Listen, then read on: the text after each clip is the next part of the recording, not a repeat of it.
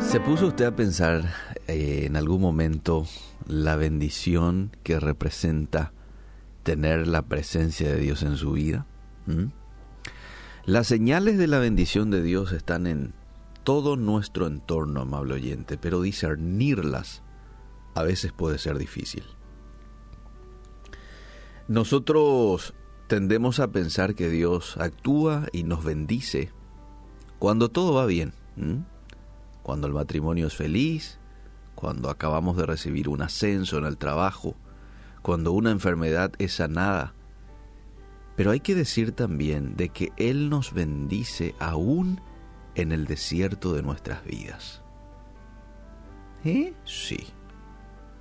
Ahí también Él nos bendice en lo desconocido, en lo impredecible, en lo incómodo, igual Dios está bendiciendo tu vida. Cuando las cosas se ponen difíciles, es común creer que la solución es dejar atrás nuestros problemas, ¿verdad? Cambiar nuestras circunstancias. Eso es lo que queremos. Ah, nos ponemos nerviosos a veces. Ya queremos que esto termine, que esto pase. Pero Dios no solo nos saca de los lugares desérticos, sí, también lo hace. Pero por lo general, Él lo que hace es venir a nuestro lado trayendo vida, trayendo agua y esperanza renovada a medida que avanzamos. Esto hace Dios. Él no nos libra a veces de los desiertos, no, sino va a ser injusto. ¿Por qué a vos te va a quitar del desierto y a otro va a dejar que esté? No. Dios es un Dios justo. Pero lo que hace en la vida de sus hijos es que trae descanso en medio de esa situación. Pensá en esto. Vos podés enumerar algunos ejemplos de la bendición de Dios en tu vida. Podría ser algo sencillo. Quizás haya provisto para una necesidad o un deseo o tal vez te haya animado por medio de la conversación con un amigo, la lectura de la palabra de Dios, ¿verdad? Pero sería bueno, es un lindo ejercicio, enumerar de qué manera Dios ha bendecido en mi vida. Y podés decirlo en el 2019, por ejemplo, ¿verdad? ¿De qué manera Dios ha bendecido?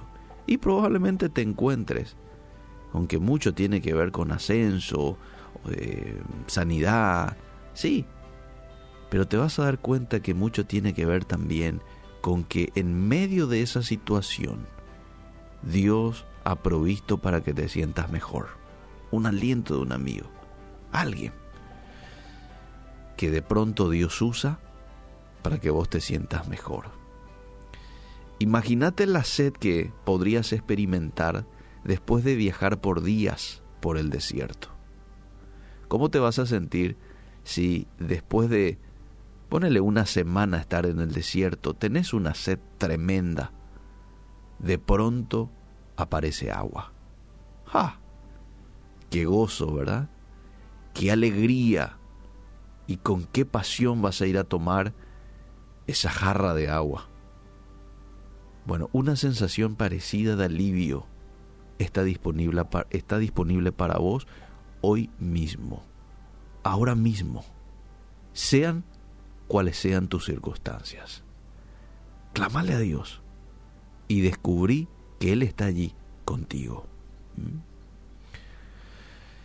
Entonces, si estás pasando un momento de aflicción, un momento de incomodidad, un, momento de algo que no entendés en medio de tu familia, de las relaciones interpersonales, estás angustiado, yo te invito a que descubras la bendición que tenés, que tenemos todos, de la presencia de Dios. ¿Y cómo lo vas a hacer? Aparta un tiempo el día de hoy. Puede ser ahora, puede ser al mediodía. Y entra en la presencia de Dios, ¿verdad? Que se entienda este término. Tenía un tiempo a solas con Él. Si tenés una guitarra y sabes ejecutar la guitarra, empecé a cantar canciones. Algo va a pasar en un momento determinado. vas a sentir un gozo, vas a sentir una paz, porque eso es lo que hay en la presencia de Dios. Me mostrarás la senda de la vida, decía el salmista. En tu presencia hay plenitud de gozo, delicias a tu diestra para siempre. Entonces hoy, cualquiera sea tu circunstancia, podés disfrutar de la bendición que resulta ser la presencia de Dios. Él te llena de una atmósfera de paz. Él te llena de una atmósfera de gozo que hoy vos lo podés disfrutar. Gracias te damos, Señor, porque tus hijos pueden acceder a eso, a esa bendición que resulta ser tu presencia. Danos descanso hoy, Señor. Danos consuelo. Quita cualquier preocupación de nuestra mente, de nuestro corazón.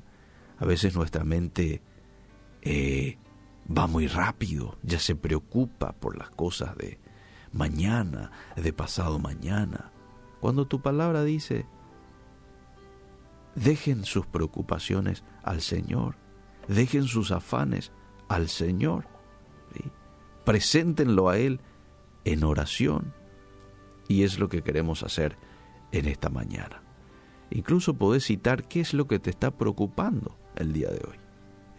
La salud de mi hijo, eh, eh, los desafíos de este año, la cuenta que tengo que pagar entre hoy y mañana. ¿sí? Ponerle nombre a esa preocupación y decirle, Señor, dejo a tu cargo. Lo que no significa que no voy a hacer lo que a mí me corresponde hacer. También te corresponde a vos ir al médico, también te corresponde a vos quitar el monto e ir a pagar, ¿verdad? Te corresponde tocar puertas, te corresponde tener esa conversación con tu hijo, con tu esposo, te corresponde a vos pedir perdón, te corresponde proponer volver a empezar, pero después deja a cargo de Dios que Él se va a hacer, este, valga la redundancia, cargo de tu situación.